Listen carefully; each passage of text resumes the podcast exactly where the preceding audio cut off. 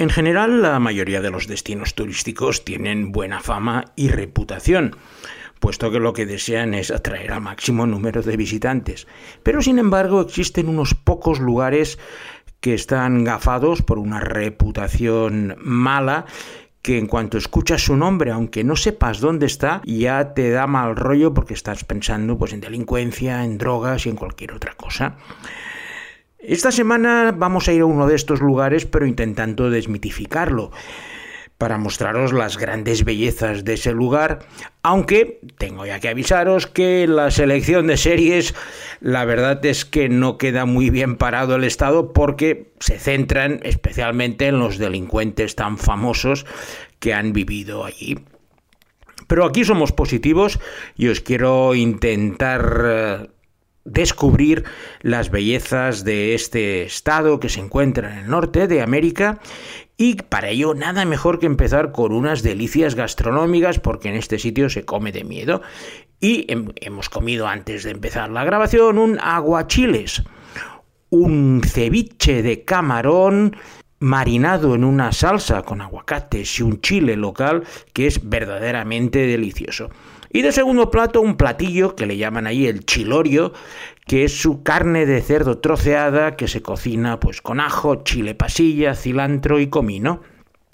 Para beber primero una cerveza local, la Pacífico, excelente y suave, y para finalizar, un destilado de agave Los Osunas, que no es nada más que un tequila, pero que por razones de denominación de origen no se puede llamar allí, no está realizado en la zona donde está protegido. Porque hoy, en esta nueva edición de Traveling Series con Lorenzo Mejino, nos vamos a visitar el estado mexicano de Sinaloa.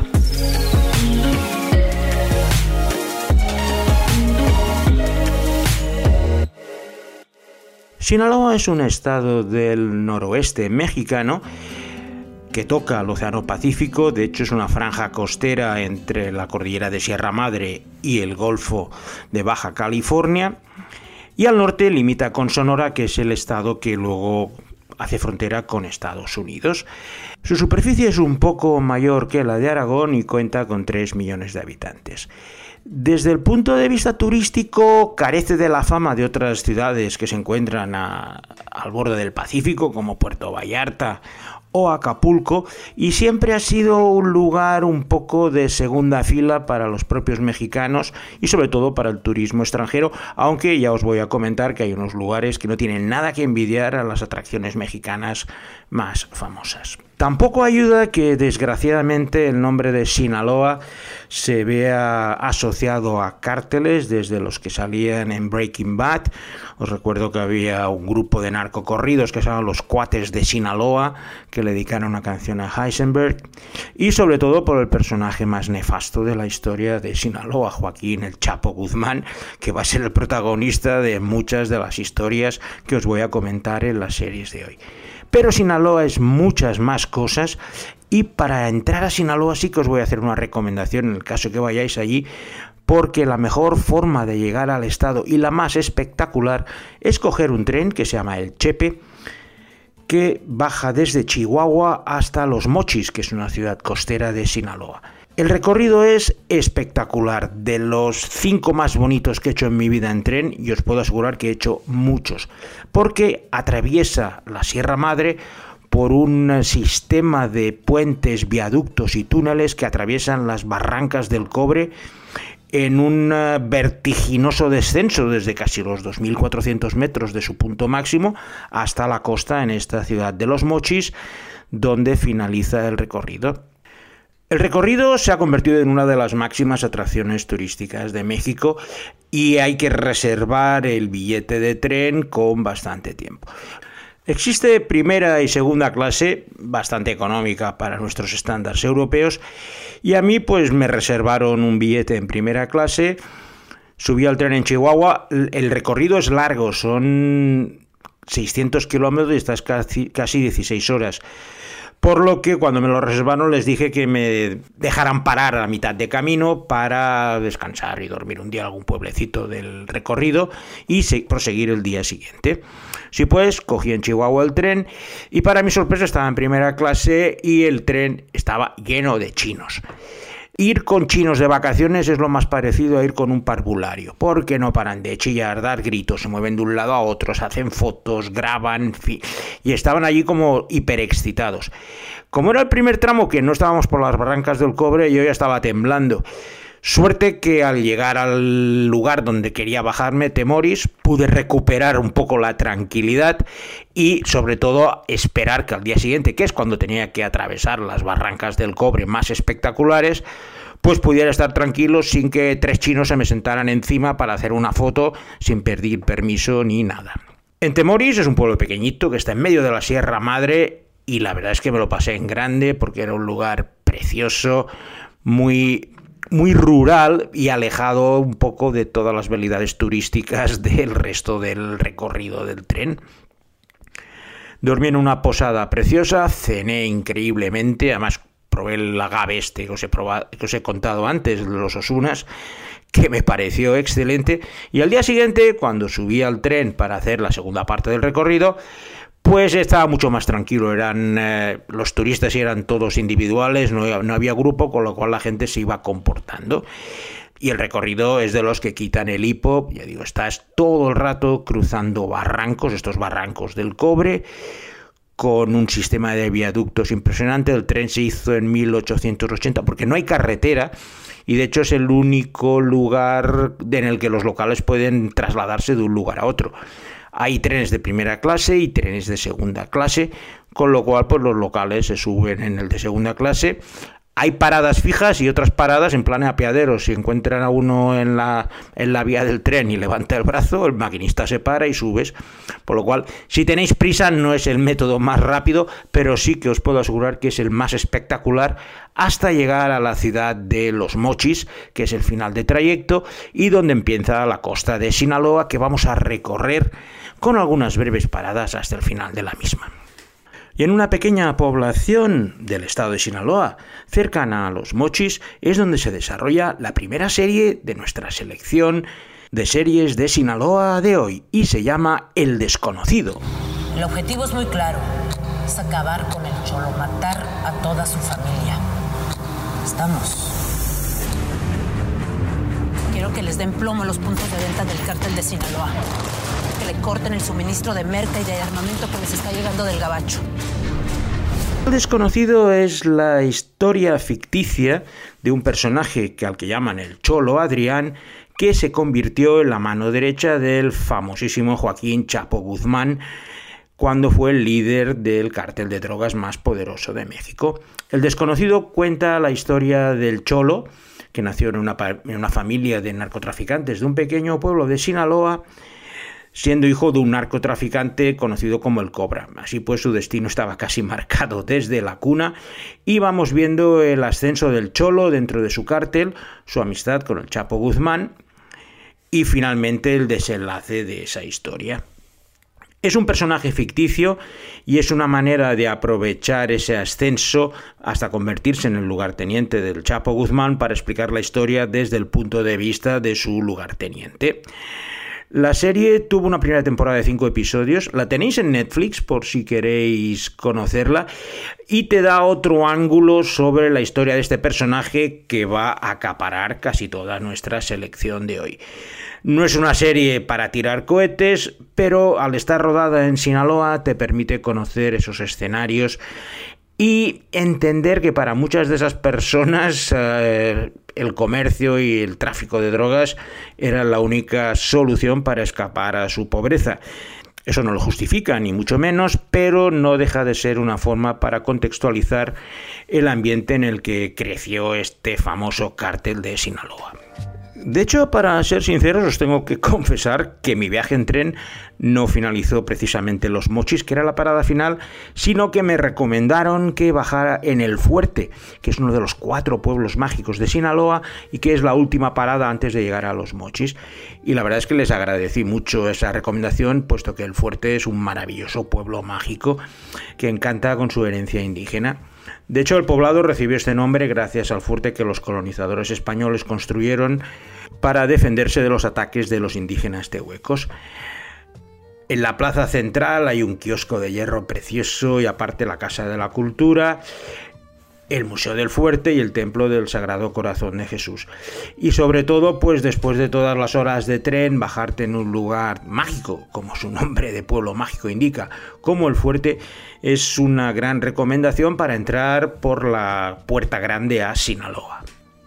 Una vez en los mochis alquilé un coche porque me parecía la mejor manera de visitar las cosas que me interesaban y me dirigí hacia el sur por la carretera principal. No hay muchas opciones, solo hay una carretera que podamos decir como decente para hacer las cosas rápidas, que es la que va paralela a la costa uniendo las tres ciudades principales de Sinaloa, los Mochis, la capital Culiacán y la más turística Mazatlán pero a mí me gusta ir por lugares más recónditos.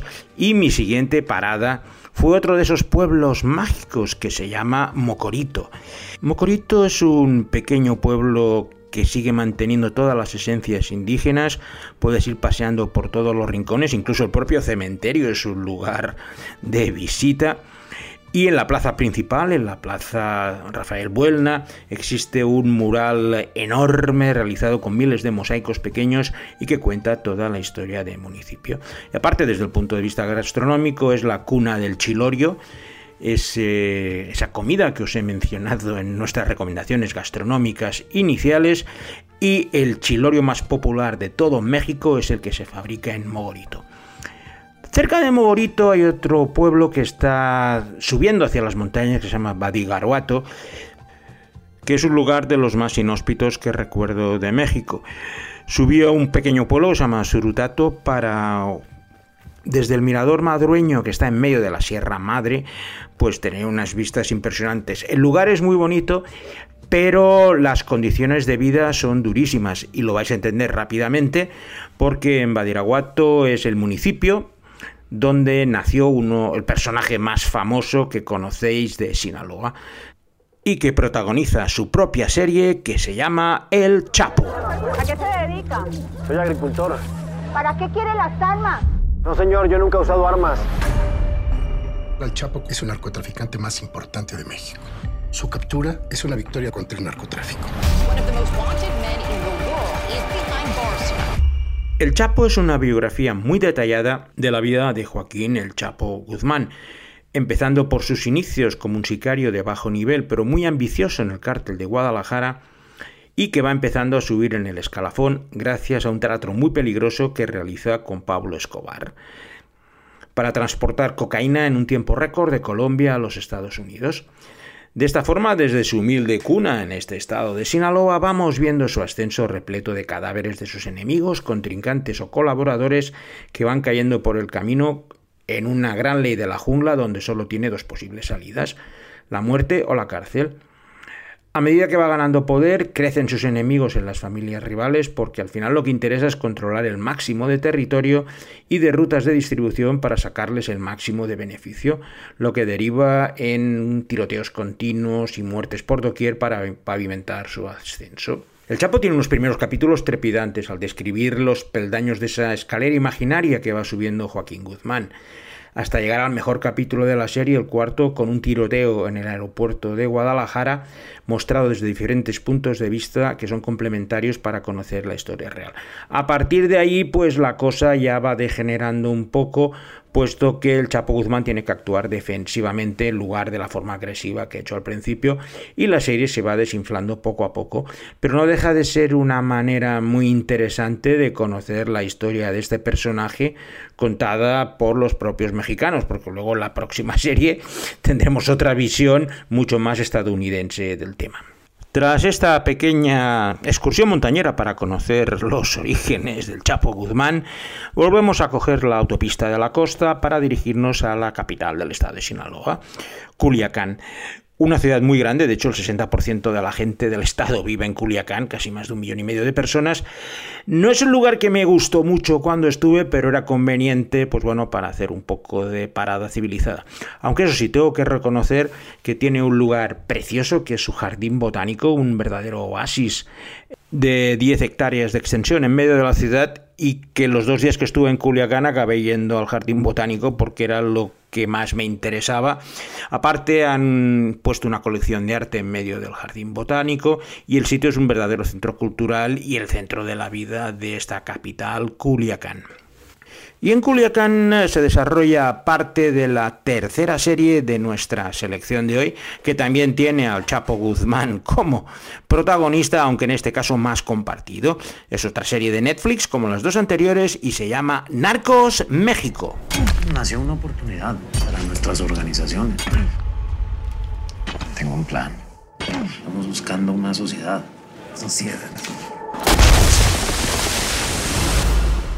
Narcos México es una secuela de la conocida serie Narcos que se desarrollaba en Colombia y que en un principio habían pensado hacer la cuarta temporada en México, pero finalmente decidieron desgajarla y hacer una secuela y empezar por una primera temporada y con un nuevo nombre, Narcos México.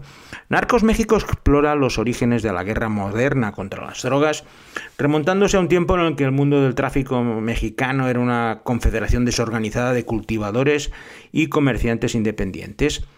La serie traza el surgimiento del cártel de Guadalajara en la década de los 80, cuando Félix Gallardo toma el timón unificando a los traficantes para construir un imperio entre los que tiene un papel destacado Joaquín Chapo Guzmán como responsable del cártel de Sinaloa. En esa lucha juega un papel importante Kiki Camarena, un agente de la DEA que intenta desarticular desde dentro esta organización obteniendo la máxima información posible sobre Félix y sus socios. En las siguientes temporadas, Joaquín El Chapo Guzmán va ascendiendo en la organización y tomando las riendas, un poco siguiendo pues el recorrido histórico hasta finalizar pues con su rocambolesca detención, huidas, incluyendo también un episodio muy extraño con una popular actriz, Kate del Castillo, que llenó las portadas de los diarios convirtiéndose en una persona pues bastante popular, lo pongo entre comillas, por sus actividades. Narcos México abarca más personajes, no se centra solo en la figura del Chapo Guzmán, como en las otras dos primeras series, pero es un recorrido interesante para conocer las interconexiones entre los diferentes cárteles y regiones de México con sus propias guerras civiles, ya sea por controlar su propio cártel o para acabar con el de los rivales. Seguimos nuestro recorrido hacia el sur y nuestra próxima parada va a ser otro de los pueblos mágicos de Sinaloa, que se encuentra situado entre Culiacán y Mazatlán y que se llama Cosalá. Cosalá es un antiguo pueblo minero ubicado en el centro de la Sierra Madre Oriental, lleno de callejuelas empedradas, edificios coloridos, y muchas leyendas que te permiten pasear una o dos tardes por esa ciudad e intentar rememorar sus tiempos de gloria. Aparte, también puedes ir muy cerca de allí a la Reserva Ecológica del Mineral de Nuestra Señora y tiene algunos parques de aventuras pues, con tirolinas y esas cosas para que la gente disfrute. Yo personalmente me lo pasé en grande en Cosalá, paseando, visitando el Museo de Minería e Historia, la Plaza de Armas Central y la parroquia de Santa Úrsula, antes de proseguir viaje hasta mi destino final, que no era otro que Mazatlán, la ciudad más turística de Sinaloa. En Mazatlán han sabido aprovechar a la perfección la gran extensión de costas y playas arenosas que tienen. De hecho, su malecón o paseo marítimo tiene 21 kilómetros de largo, que se dice rápido, y te permite, pues eso, pasear en una dirección, luego coges un colectivo para volver y te arregla mucho, pues una, una tarde de paseo. El sitio Ahora está muy lleno de hoteles y de lugares turísticos y de apartamentos y ha perdido un poco el encanto que podría haber tenido hace 20 años, pero no deja de ser eh, una buena parada final para nuestro viaje por Sinaloa. Y en esta parada final tenemos también la última serie de nuestra selección que transcurre completamente en Mazatlán y se llama Huracán. ¿Qué pasa, Elena? Dime una cosa, ¿dejaste de querer a Ulises? No, y tú lo sabes pero las cosas entre él y yo han terminado definitivamente. Huracán es la historia de Elena y Ulises, que en el puerto de Mazatlán se juran amor eterno, grabando sus nombres en un peñasco a la orilla del mar, aunque ambos ignoran que a causa de un error de juventud el destino los separará drásticamente, cambiando sus vidas por completo. Han transcurrido nueve años desde esta separación, Elena se ha convertido en una bióloga marina muy destacada dentro de la comunidad científica.